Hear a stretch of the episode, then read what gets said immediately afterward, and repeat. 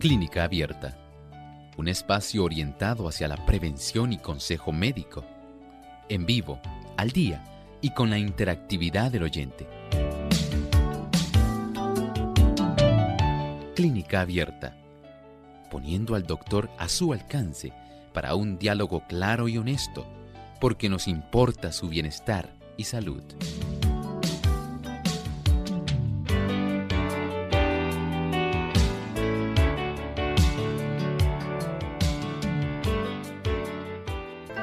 La depresión ya ha dejado de ser una enfermedad solo de adultos. Actualmente cada vez más hay niños diagnosticados con trastornos depresivos. Hoy en Clínica Abierta vamos a estar hablando acerca de la depresión en niños y lo que los padres y familiares deben conocer.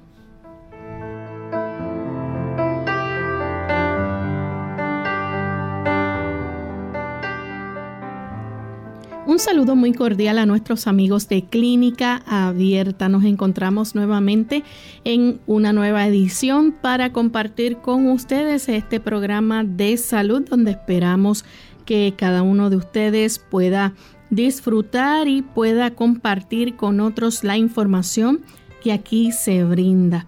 Así que Hoy vamos a tener un tema muy interesante y que esperamos que todos los padres y familiares estén muy atentos a este tema ya que tiene que ver con los niños y un tema que es de mucha actualidad, sobre todo lo que es la depresión. Enviamos saludos cordiales a nuestros amigos que están en sintonía a través de nuestra red de emisoras que retransmiten Clínica Abierta. Nos sentimos contentos de saber que tantos amigos en la distancia pueden sintonizar nuestro programa. Y hoy nuestro saludo va hacia aquellos que nos escuchan a través de Radio, Radio Ondas de Esperanza 1390 AM en Potomac Conference a través de esta emisora nos escuchan en Maryland y en Virginia, así que enviamos saludos cordiales a nuestros amigos allá. También damos la bienvenida al doctor Elmo Rodríguez. ¿Cómo está, doctor? Muy bien, Lorraine, gracias a Dios. Nos encontramos en este momento especial donde tenemos una buena cantidad de amigos que se han enlazado aquí a Clínica Abierta y donde tenemos un tema sumamente interesante que esperamos que nuestros amigos, nuestros radioescuchas puedan tener a bien compartir porque es una información de buena calidad que esperamos pueda ser muy útil para cada uno de ellos. Así es. Y ya estamos listos entonces para compartir con nuestros amigos el pensamiento saludable de hoy, así que vamos a ese segmento. Además de cuidar tu salud física, cuidamos tu salud mental. Este es el pensamiento saludable en clínica abierta.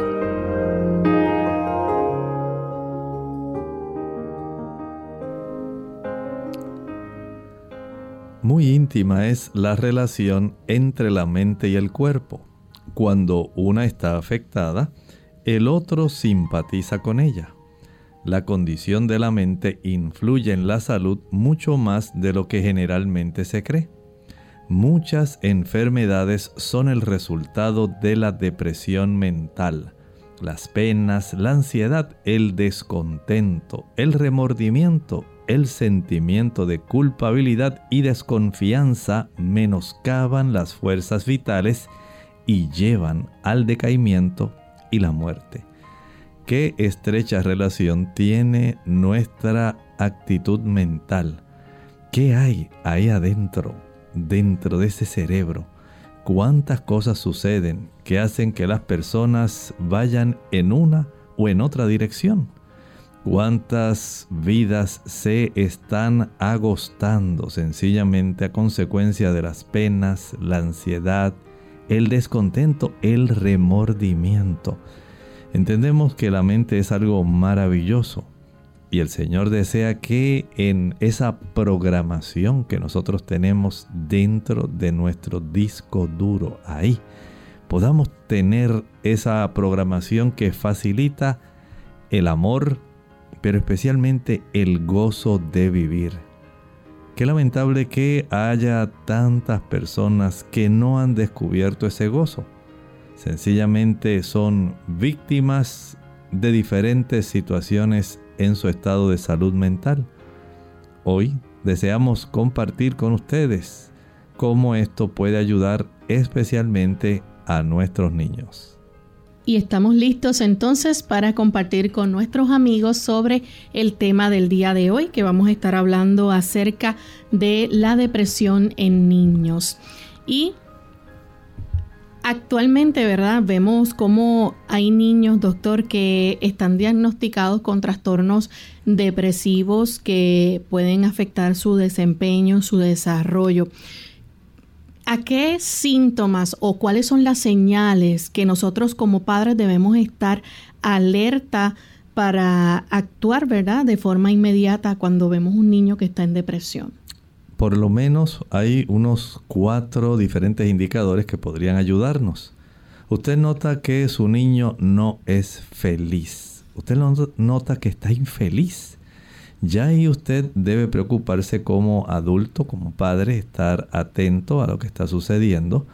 Si usted nota que el niño tiene una tristeza, una tristeza profunda, usted ya no le ve alegría dentro del marco del hogar, observa que el niño no tiene ese deseo de ser activo, ser un niño simpático, generoso, tal vez como era antes y ahora súbitamente lo embarga una tristeza profunda, una tristeza lejana, el desaliento que a veces se observa, la irritabilidad en ese niño. Vean, infelicidad, tristeza, desaliento, irritabilidad.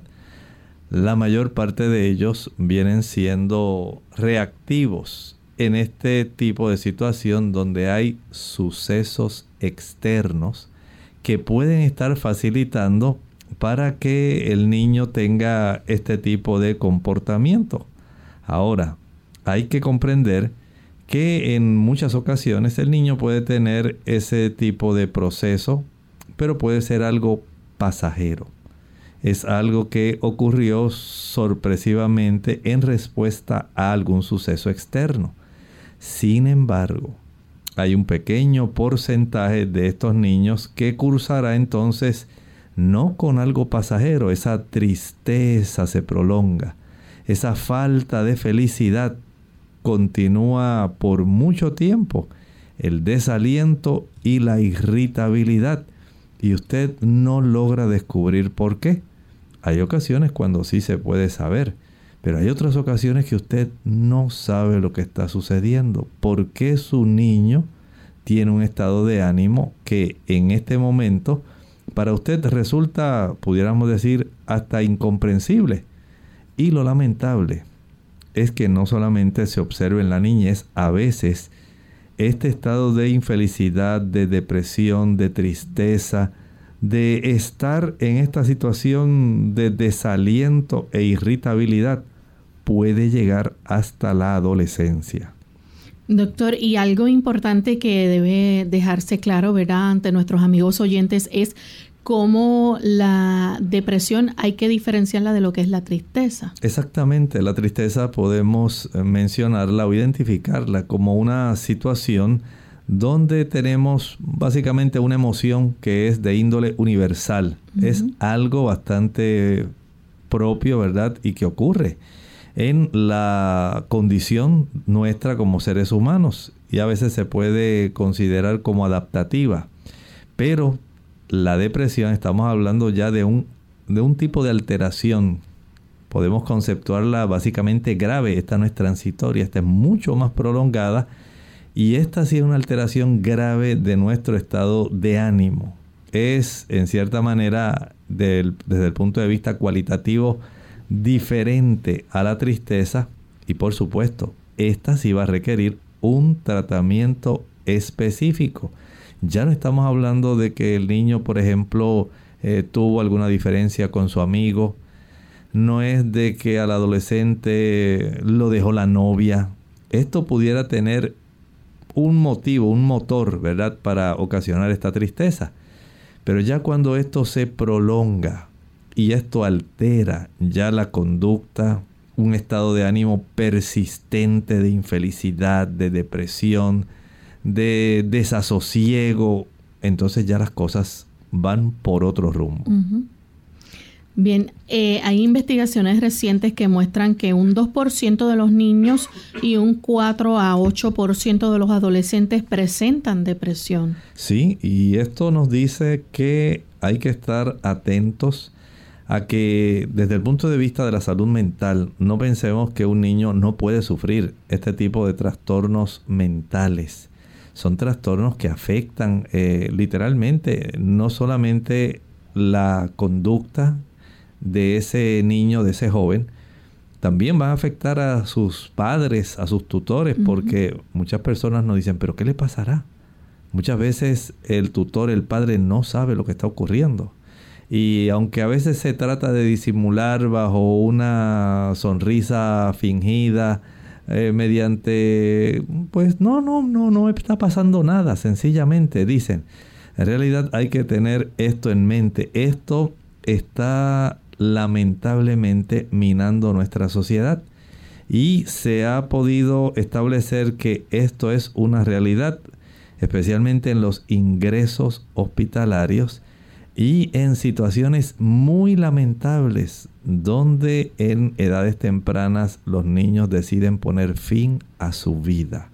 Y estamos seguros que muchas de estas situaciones se están presentando en diferentes países y son situaciones que se están eh, exponiendo al público, no para ser morbosos en el aspecto de mira lo que ocurrió, sino desde el punto de vista que es una llamada de auxilio por parte de la sociedad para que podamos tener eh, este concepto de que hay que prestar mucha atención a la salud mental de nuestros niños y adolescentes porque lamentablemente en ocasiones toman decisiones muy desafortunadas cuando se pudo haber hecho algún tipo de intervención, algún tipo de diagnóstico temprano, algún tipo de tratamiento que pudiera ser, digamos, efectivo, eh, que pudiera haber ayudado en este aspecto del contenido mental de aquellas cosas que preocupan,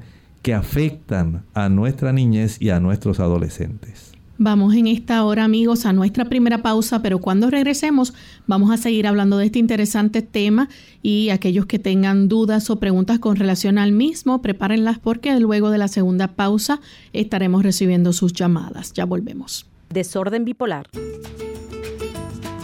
Hola, les habla Gaby Zabalúa Godard en la edición de hoy de Segunda Juventud en la Radio, auspiciada por AARP.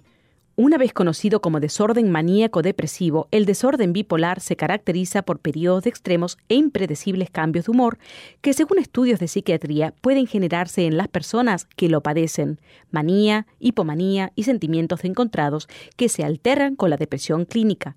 Los síntomas de una persona con este padecimiento pueden incluir tristeza, ansiedad, culpabilidad, enojo y sentimientos de abandono cuando se encuentra en la fase depresiva de la enfermedad al tiempo que también puede experimentar momentos de euforia y júbilo inapropiado en los estados de manía. Según la gravedad, las personas con este desorden tienden a experimentar cambios repentinos en su estado de ánimo, los cuales pueden transformarse abruptamente o durar varios meses. Algunas veces, los trastornos del desorden bipolar pueden ser confundidos con las características de una personalidad voluble, lo cual puede impedir un rápido y correcto tratamiento principalmente en adolescentes y niños. Aunque actualmente este desorden no es curable, los psicólogos y psiquiatras creen que puede ser manejable. El secreto está en un certero diagnóstico médico de la enfermedad combinando con un eficiente tratamiento psicoterapéutico. El patrocinio de AARP hace posible nuestro programa. Para más información, visite www.aarpsegundajuventud.org. Como madre, es importante que conozca acerca del autismo. Uno de cada 150 niños será diagnosticado con autismo este año. Ya conoce las probabilidades del autismo, ahora conozca las señales. Ausencia de expresiones de alegría a los seis meses. No reacciona a los sonidos con sonidos a los nueve meses. No empieza a balbucear al año. Para conocer otras señales, llame al 1-800-CDC-INFO, un mensaje de Autism Speaks y el Ad Council. ¿Embarazo después de los 50? Hola, les habla Gaby Sabalúa Godard con la edición de hoy de Segunda Juventud en la Radio, auspiciada por AARP Ojeando un periódico hace unos días, me sorprendió mucho leer sobre una mujer inglesa que a los 63 años estaba embarazada. Este caso, similar al de Adriana Ilescu, una rumana de 67 años que dio a luz a una niña, nos plantea una compleja y asombrosa posibilidad de que mediante la utilización de óvulos donados, mujeres mayores de 50 años puedan quedar embarazadas. En ambos casos, los embarazos fueron voluntarios y ellas decidieron aprovechar los avances médicos para procrear. Pero ¿existe la posibilidad de un embarazo no planeado después de los 50? Increíblemente, sí, la probabilidad de un embarazo existe hasta un año después del último periodo menstrual. A pesar de la disminución de la fertilidad durante la perimenopausia, las mujeres no estamos protegidas totalmente en contra de un embarazo no planificado. Así que, al menos que desees intentar un embarazo, es aconsejable buscar un método alternativo para control de natalidad por algún tiempo más, preferentemente hasta 12 meses después de tu última menstruación espontánea. El patrocinio de AARP hace posible nuestro programa. Para más información, visite www.aarpsegundajuventud.org www.aarpsegundajuventud.org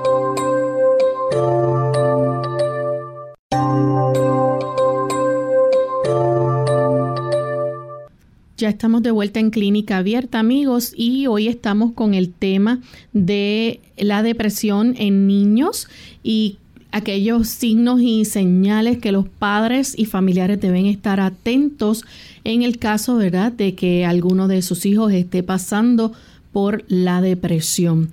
El doctor señaló, ¿verdad?, en la introducción de nuestro programa, cómo es importante, ¿verdad?, prestar atención a sentimientos que los niños comunican, como lo es la infelicidad, la tristeza, el desaliento y la irritabilidad. Eh, estos son, ¿verdad?, algunos de esos sentimientos que pueden mostrar que los niños estén pasando por un periodo depresivo.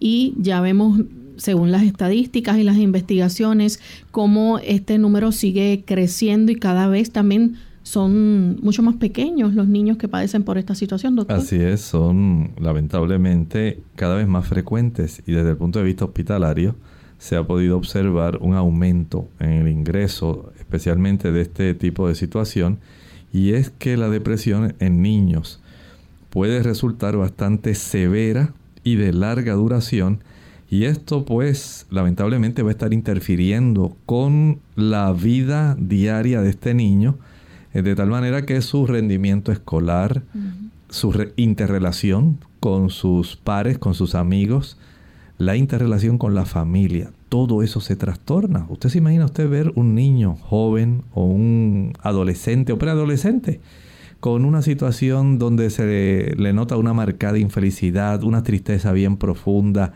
donde usted está observando que hay desaliento y que está muy irritable y que esto se prolonga aquí está una clave.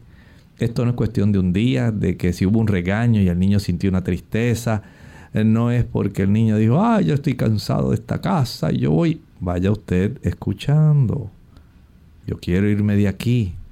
Yo no quiero seguir más aquí. Hay tantas cosas que pueden estar sucediendo en el entorno familiar en el entorno personal también. A veces hay decisiones, doctor, que los padres toman que, eh, por dar un ejemplo, ¿verdad? El hecho de que la familia se tenga que mudar a, otro país o a otro lugar desconocido y el niño tiene que establecer nuevas relaciones, salir de, de su ambiente. Así es, y tiene que comenzar ahora a pensar ahora otra vez, hacer nuevos amigos en la escuela, nuevos amigos en el vecindario y tantas cosas. hay algunos que se adaptan fácilmente, pero otros no. Hay otros que no, no, no les resulta tan fácil. Por eso tenemos que estar muy atentos porque la sintomatología de cuando un niño eh, ya comienza a tener esta situación de depresión en niños. Eh, va a variar de acuerdo a el niño en sí, porque sabemos que la personalidad del niño es diferente uno de otro.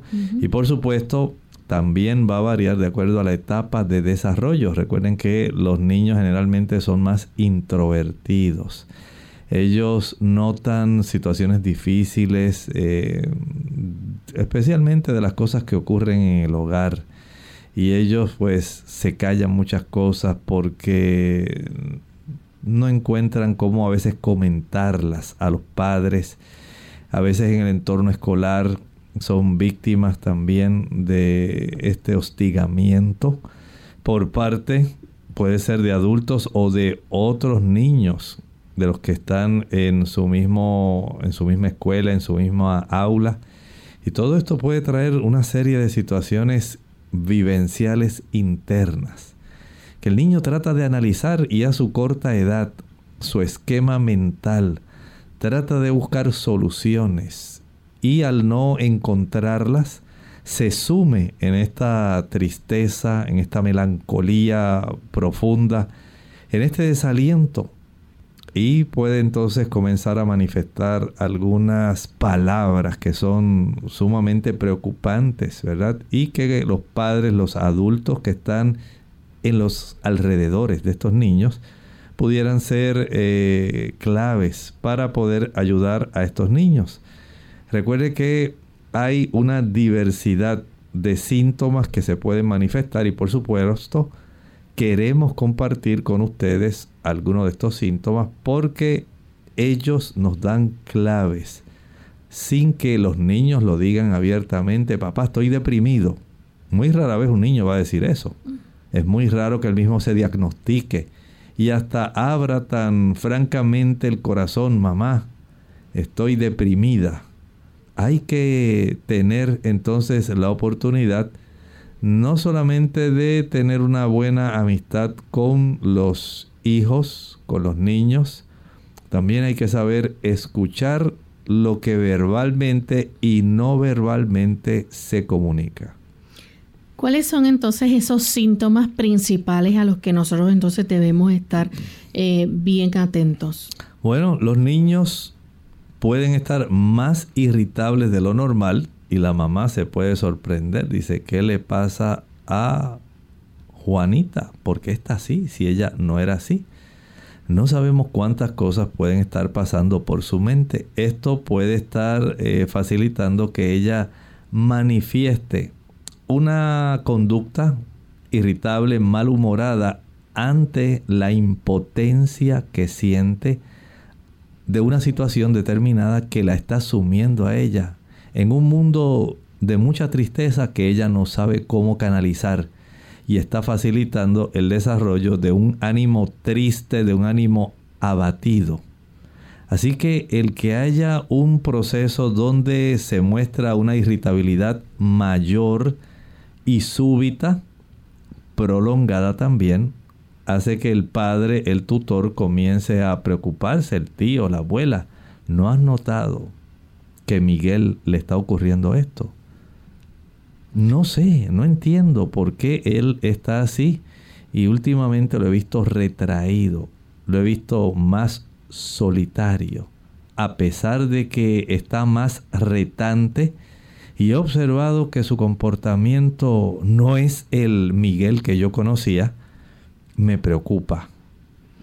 Hay otro segundo síntoma y es cuando se ve la pérdida de interés o de placer. Bueno, ya el niño se retrae, no sale con sus amigos a practicar el fútbol, ya no siente el placer de llegar a la casa y tan pronto hizo sus tareas escolares, salió a compartir con sus amigos, a jugar el fútbol ahí en el área donde ellos normalmente lo hacen. Ahora ya no siente ese deleite. Igualmente el niño ya no ve, digamos, básicamente el mismo tipo de programas que le gustaba ver. Casi no le interesa eh, salir con la familia y está en el carro y usted lo ve que está mirando por la ventanilla, como si su mente se estuviera espaciando en algo que no verbaliza, algo que no está manifestándole a los padres o tutores. Ese tipo de pérdida de interés o placer en las cosas en las cuales usted sabe que anteriormente se deleitaba, se gozaba, pero ahora no. Esto es señal de que algo está ocurriendo en esa mente tan juvenil. Bien, vamos en este momento a hacer nuestra segunda pausa y cuando regresemos vamos a hablar de otros síntomas habituales que se pueden ver en niños que pasan entonces por la depresión.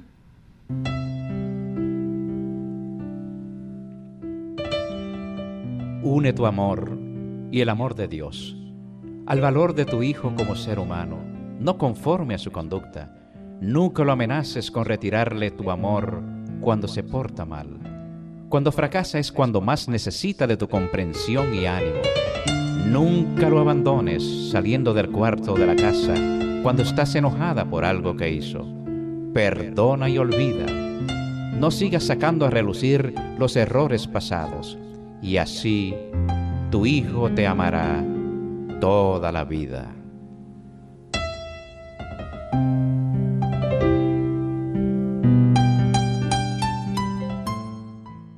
Delgado por fuera, gordito por dentro.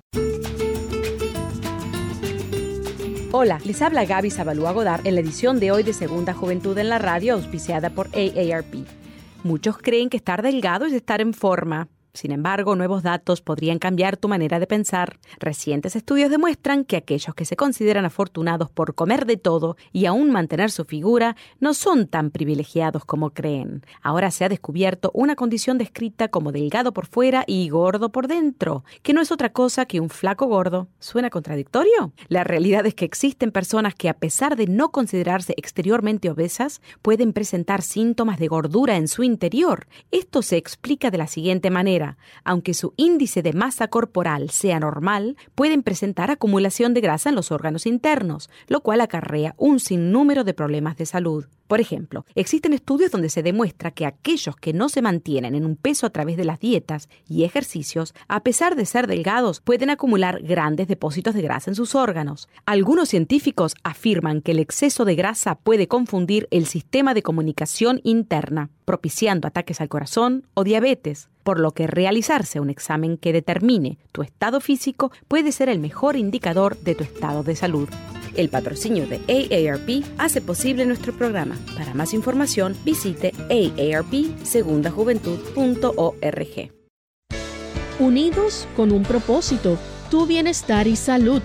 Es el momento de hacer tu pregunta llamando al 787-303-0101 para Puerto Rico, Estados Unidos 1866 920 9765 y llamadas internacionales al 787-763-7100 o al 787-282-5990.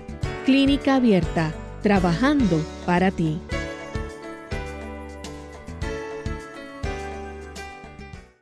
Clínica Abierta. Ya estamos de vuelta en Clínica Abierta, amigos, y hoy estamos compartiendo con ustedes el tema de la depresión en los niños. Así que aquellas personas, padres que nos escuchan, si tienen alguna pregunta y la quieren compartir con nosotros, este es el momento.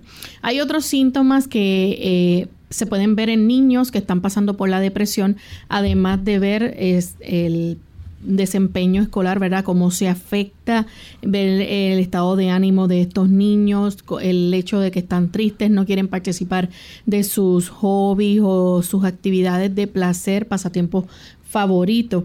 Y entre eso, pues podemos ver otros síntomas que quizás eh, en este caso las madres pudieran eh, notarlo más fácilmente y es eh, el hecho de que el niño a lo mejor no quiera comer, el apetito se le disminuye. Se disminuye, al igual que ocurre en los adultos también los niños, cuando usted está triste, usted no siente ese deseo de disfrutar de una buena comida, aun cuando la mamá le prepare el alimento que era lo más, digamos, apetitoso que le parecía a su niño, tal platillo.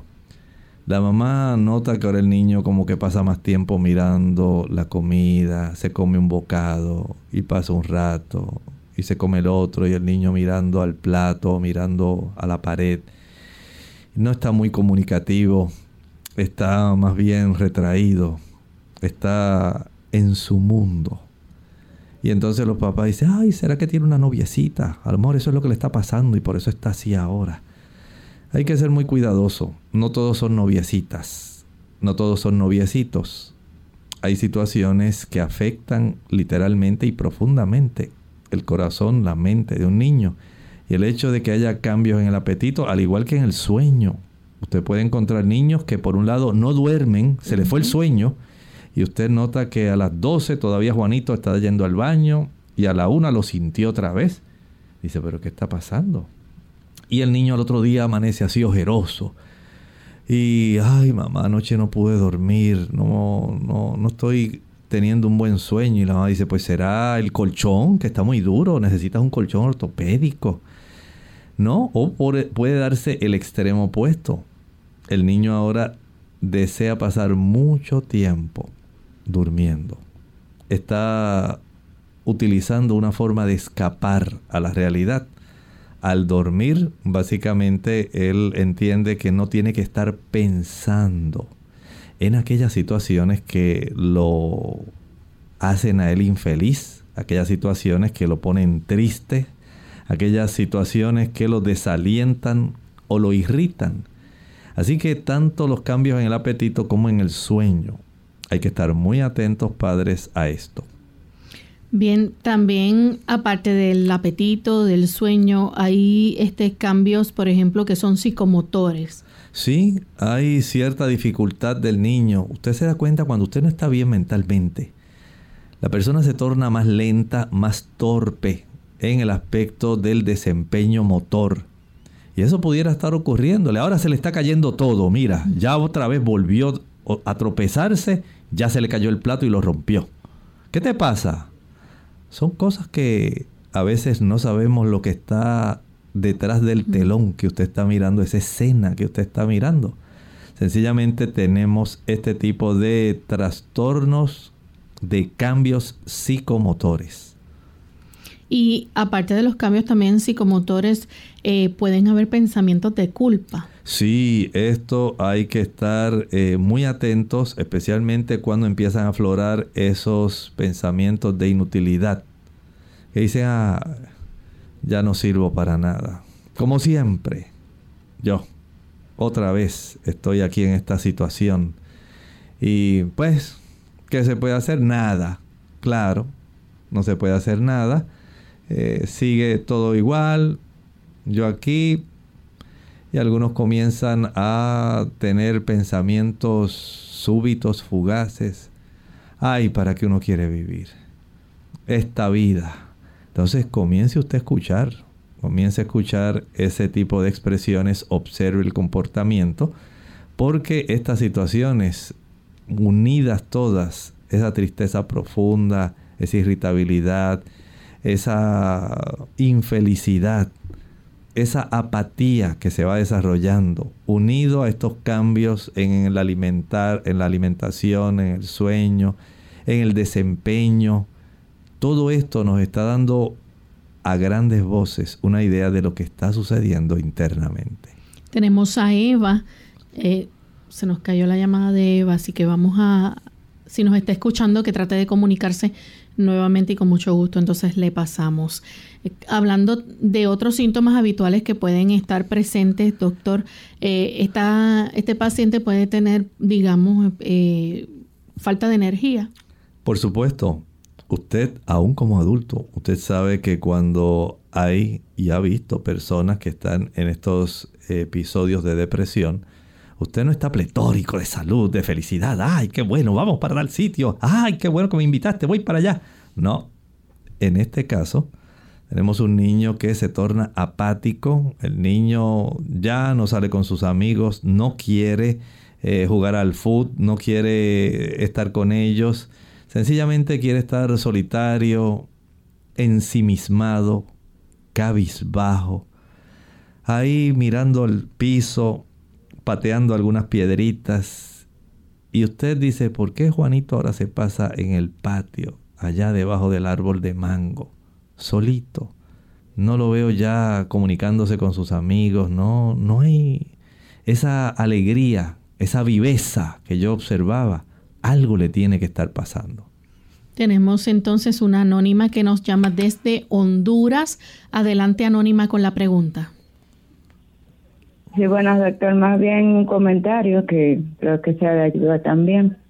Pero nosotros por causa de la obra, pues ahora estamos viviendo en este país y yo tengo dos hijos, pero con la adolescente me pasó que estaba eh, deprimiéndose mucho cuando llegamos acá.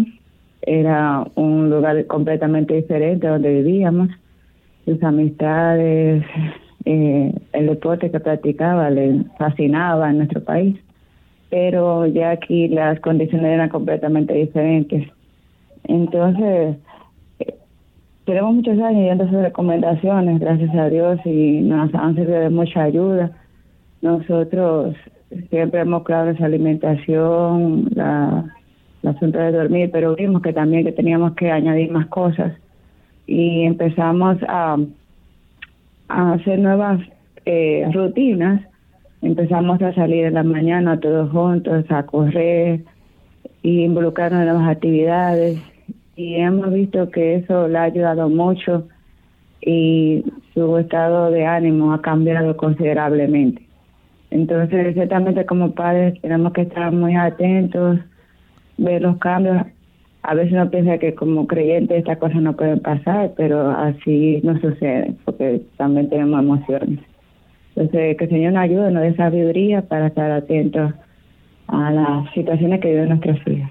Muchas gracias. Muchas gracias a usted, excelente participación y muchas gracias por esa aportación donde ustedes a tiempo pudieron darse cuenta de cómo un traslado a otro país súbitamente afectó, ¿verdad?, a su hija.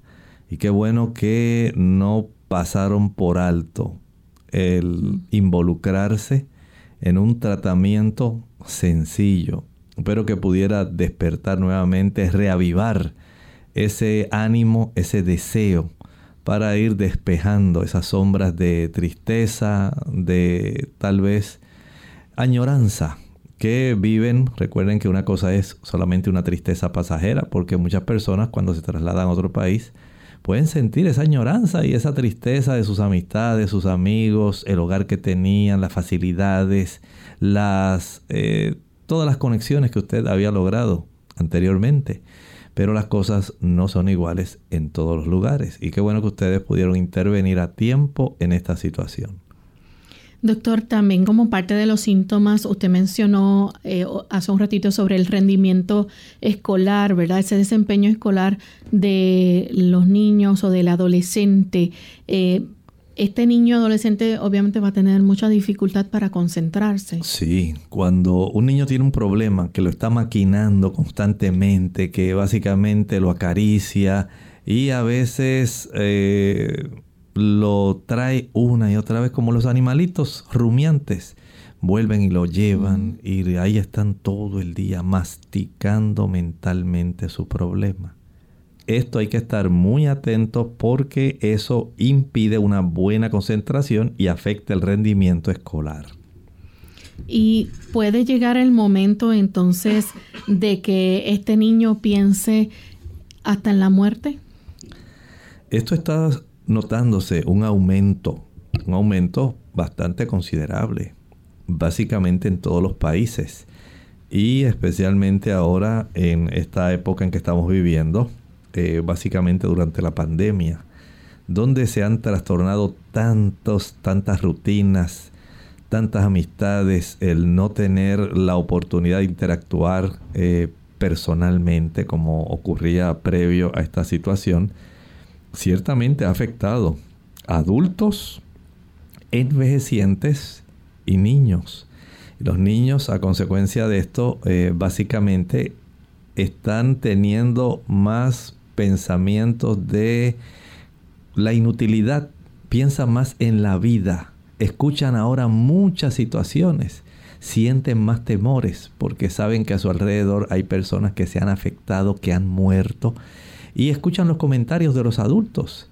Y según los adultos comentan desesperanza, comentan situaciones de desánimo, comentan situaciones de dificultad, todo esto, recuerden que la mente de los niños es como una esponja. Ellos van incorporando las cosas que ocurren en el hogar, las cosas que se comentan en el hogar, la exposición que ellos tengan también a las noticias en relación a las dificultades que se vive en cada lugar. Eh, tal vez algunos la dificultad para que su papá y ven la incapacidad del papá en conseguir nuevamente un empleo. Eh, ahora a consecuencia de las lesiones que sufrió después de haber padecido el COVID o la COVID.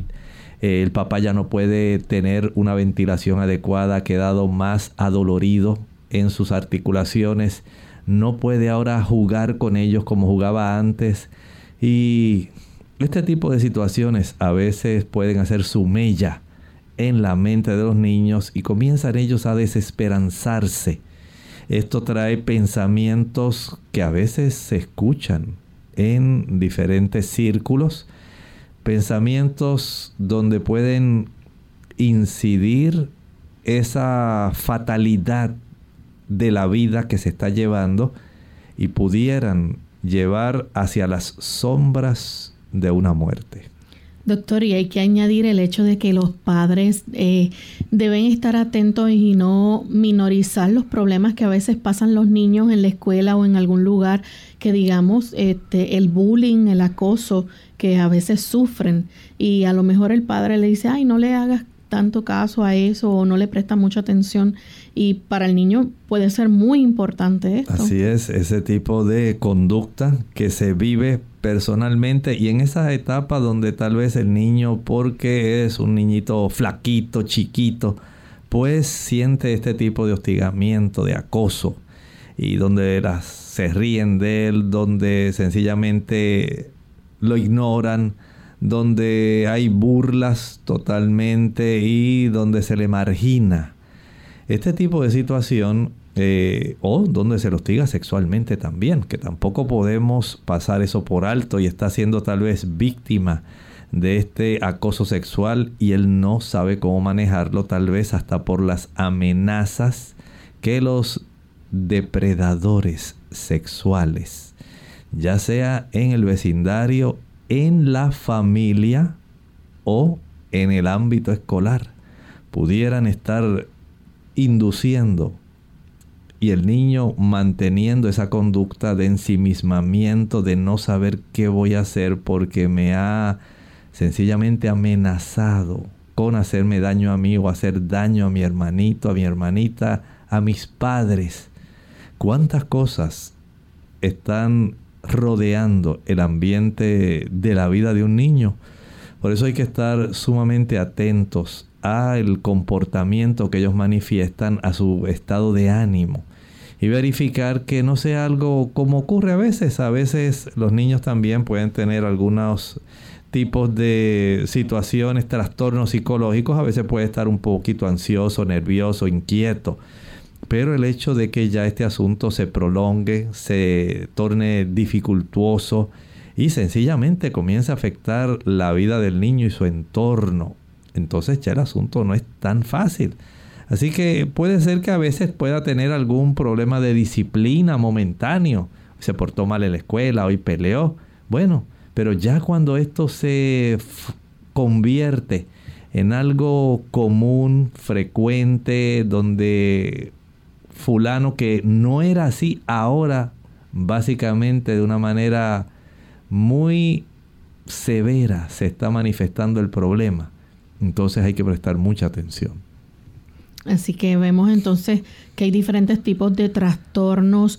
Está también el trastorno eh, por déficit de atención. Exacto. ¿Cuántos niños no padecen de este trastorno por déficit de atención e hiperactividad? Sabemos que hay dificultad de concentración, bajo rendimiento académico, hay cierta baja tolerancia a la frustración, autoestima baja. Pero otra cosa es cuando ya usted tiene una depresión. O sea que usted puede notar que el niño está deprimido, pero también puede estar manifestando otras situaciones que van concomitantemente, eh, van juntas con esta situación que el niño pudiera estar experimentando. Y hay que entonces saber buscar ayuda, porque a veces se pudiera confundir una cosa con la otra. Pudiera el niño tener ese trastorno del déficit de atención e hiperactividad eh, y no tener una depresión. Entonces hay que ir teniendo esa capacidad como padre de poder cerciorarnos y buscar ayuda a tiempo respecto a poder definir qué es lo que en realidad está sucediendo, tener esa oportunidad de ser más amigos de nuestros hijos, de hablar de una manera más eh, franca, de una manera más sencilla, de una manera más abierta, para que los niños puedan expresar sus temores, sus dificultades, no cargar la mente de los niños, ¿verdad? Con situaciones difíciles, especialmente de los adultos, tampoco sembrar en ellos en el corazón desesperanza. Recuerden que los niños no tienen todas las destrezas eh, sociales, todas las destrezas para canalizar las situaciones que ellos están enfrentando diariamente. Y ese aspecto de la estima, cómo el Padre puede ayudarlo. Tú siempre haciendo lo mismo, por más que te digo. Otra vez ya volviste con la misma situación, lo de siempre. Mira, por más que les repito, no, no, no, no, no, no, no lo creo, no lo creo, no te puedo atender. Échate para allá. Salte de mi vista. ¿Cuántas cosas pueden estar ocurriendo sencillamente en la mente, en la vida de un niño que tienen un impacto en su salud emocional, en su desempeño mental. Recuerde que a veces los niños también, desde el punto de vista físico, pueden tener ciertos problemas, no se sienten bien, esto les puede causar cierto retraimiento, cierto alejamiento. El padre debe buscar qué está ocurriendo, por qué hay cambios en el apetito, por qué está cansado, será que tiene anemia. O sea, hay que indagar más hay que entrar más en el mundo de nuestros hijos. No debemos solamente despachar el asunto como que, ah, eso son cosas de muchachos. No le hagas mucho caso, no le des mucho pensamiento. Eso son cosas de muchachos. Sea cuidadoso. No siempre son cosas de muchachos. Pueden estar sucediendo eventos en su vida que lamentablemente pueden estar facilitando trastornos mentales. Recuerden que la depresión es una condición que requiere asistencia profesional.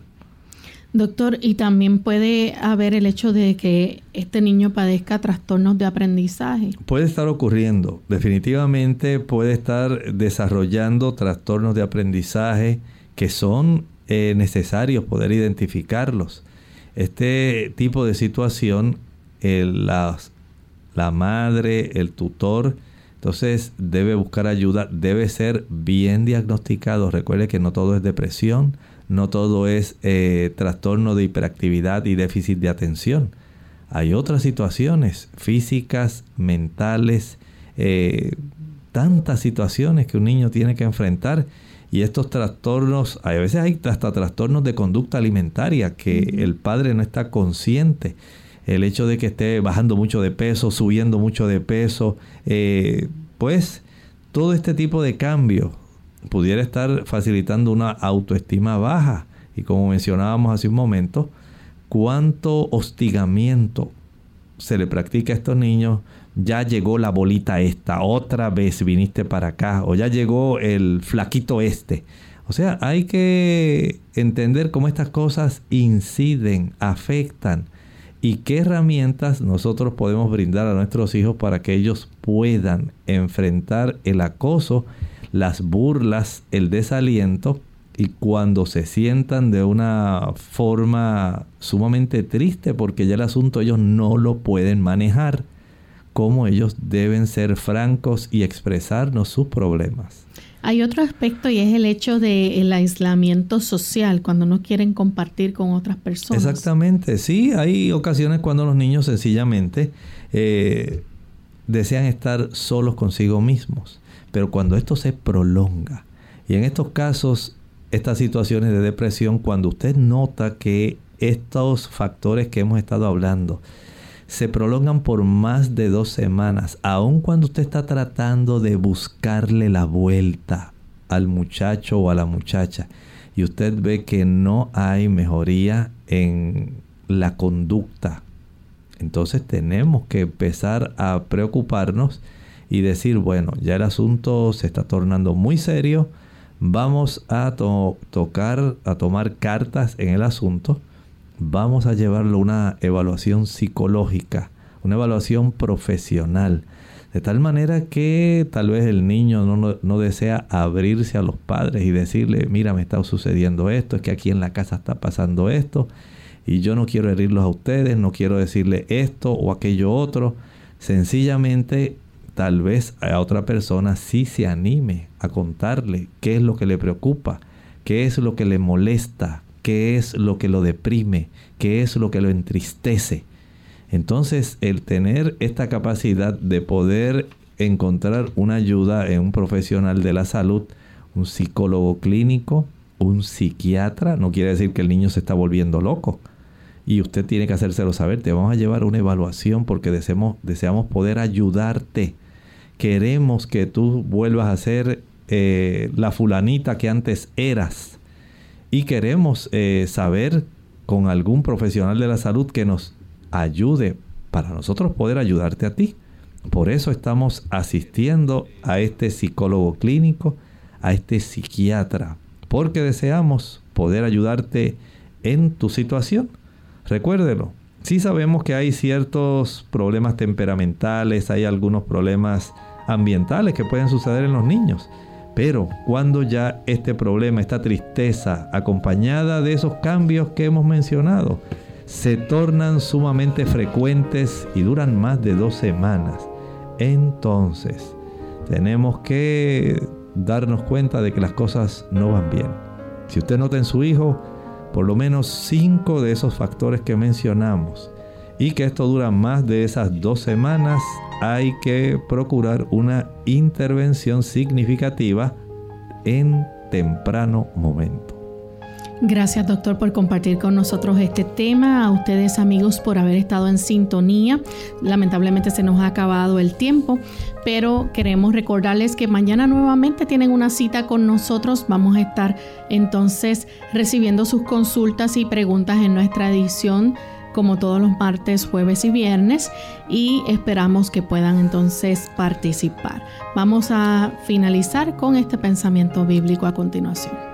Para usted, querido padre, para usted, si es un adolescente que nos está escuchando y a veces los niños que se acercan también a escuchar en la radio, no olviden esta hermosa promesa bíblica que se encuentra en el libro de Isaías capítulo 41 y versículo 10. Esa la deben memorizar. Escríbala. Puede ser de mucha ayuda para usted. Y dice, no temas, dice el Señor, porque yo estoy contigo. No desmayes, porque yo soy tu Dios que te esfuerzo.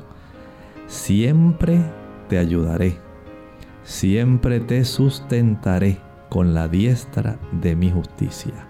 El Señor está a nuestro lado. Él desea para nosotros una buena salud mental. Desea que nosotros tengamos felicidad. Desea que nosotros podamos sentir el gozo de vivir no solamente ahora, sino también saber que en el futuro nos aguardan, porque Jesús lo compró para nosotros, sorpresas inimaginables, una vida sin fin, sin enfermedad, sin muerte, sin dolor, sin angustia, sin hostigamiento.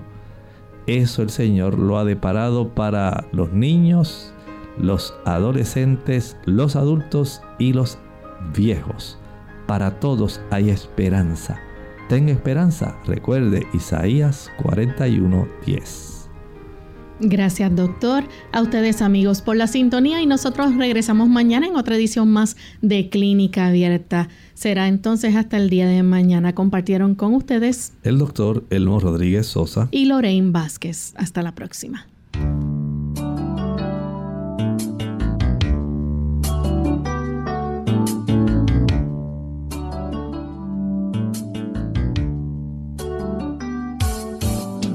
Clínica Abierta. No es nuestra intención sustituir el diagnóstico médico.